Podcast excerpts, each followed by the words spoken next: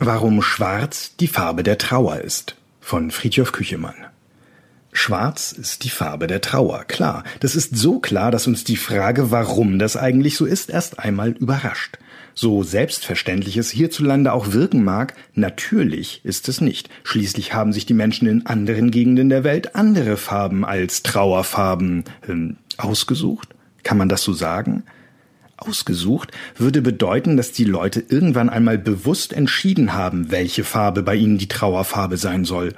Aber so ist es dann doch nicht. Was eine bestimmte Farbe für eine bestimmte Gruppe Menschen bedeutet, hat sich vielmehr entwickelt, mit Einflüssen aus ihren Gefühlen, aus ihren Bräuchen, aus ihrem Glauben und aus ihrer Lebenswelt.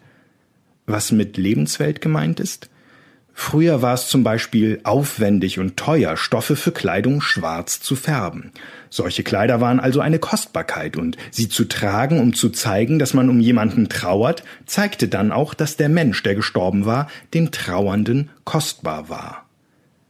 Dass wir mit der Farbe Schwarz etwas Unerfreuliches verbinden, zeigt schon unser Sprachgebrauch. Wir sehen schwarz, wenn wir keine Hoffnung haben, und haben ein rabenschwarzes Gewissen, wenn wir etwas bereuen. In der Bibel wird die Finsternis mit dem Nichts gleichgesetzt. Zu Beginn seiner Schöpfung trennt der Gott der Christen das Licht von der Dunkelheit. Die Dunkelheit ist uns Menschen unheimlich. Wir fühlen uns im Dunkeln schutzlos und allein. Und diese Gefühle passen ganz gut zu dem, was wir empfinden, wenn wir trauern. Bis heute verbinden wir mit schwarzer Kleidung auch jenseits von Trauer Würde und Ernst. Richter und Anwälte tragen im Gerichtssaal schwarze Roben. Pastoren tragen schwarz, Dirigenten tragen schwarz. Die Farbe hat also eine symbolische Bedeutung oder mehrere Bedeutungen, die nah beieinander liegen. Symbolisch oder ein Symbol ist etwas, das für etwas anderes steht, eine Aussage, die nachvollziehbar ist, aber nicht ganz offensichtlich. In der katholischen Kirche spielt die Farbe Rot zum Beispiel eine große Rolle.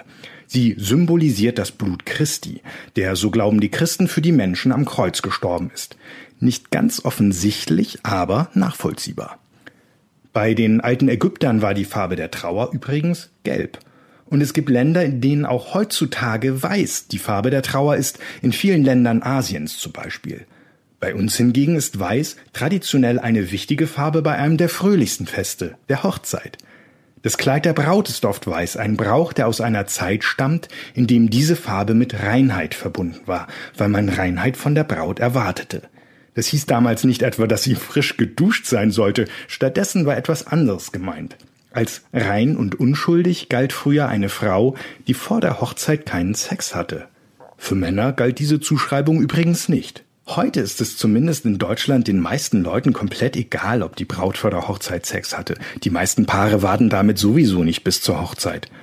Aber bei der Farbe des Brautkleides ist es trotzdem geblieben. Weiß ist ein gutes Beispiel dafür, dass Farben in unterschiedlichen Gegenden unterschiedliche Bedeutungen haben können. Ja, dass sich ihre Bedeutungen sogar verändern oder dass sie verblassen kann. Gerade haben Forscher an der Universität von Lausanne in der Schweiz Leute in aller Welt gefragt, welche Gefühle sie mit den einzelnen Farben verbinden. Rund 4600 Antworten aus 30 Ländern haben sie bekommen.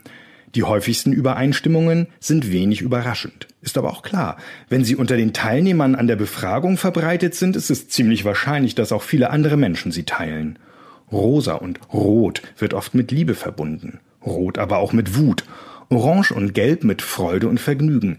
Bei Lila und Gelb gab es die größten Unterschiede und bei Freude und Stolz die bunteste Mischung an Farben, die für die Befragten dazu passen. Das sieht in den Ergebnissen der Forscher ein bisschen so aus, als sei Regenbogenbunt die Farbe für Freude und Stolz. Eigentlich ziemlich schön.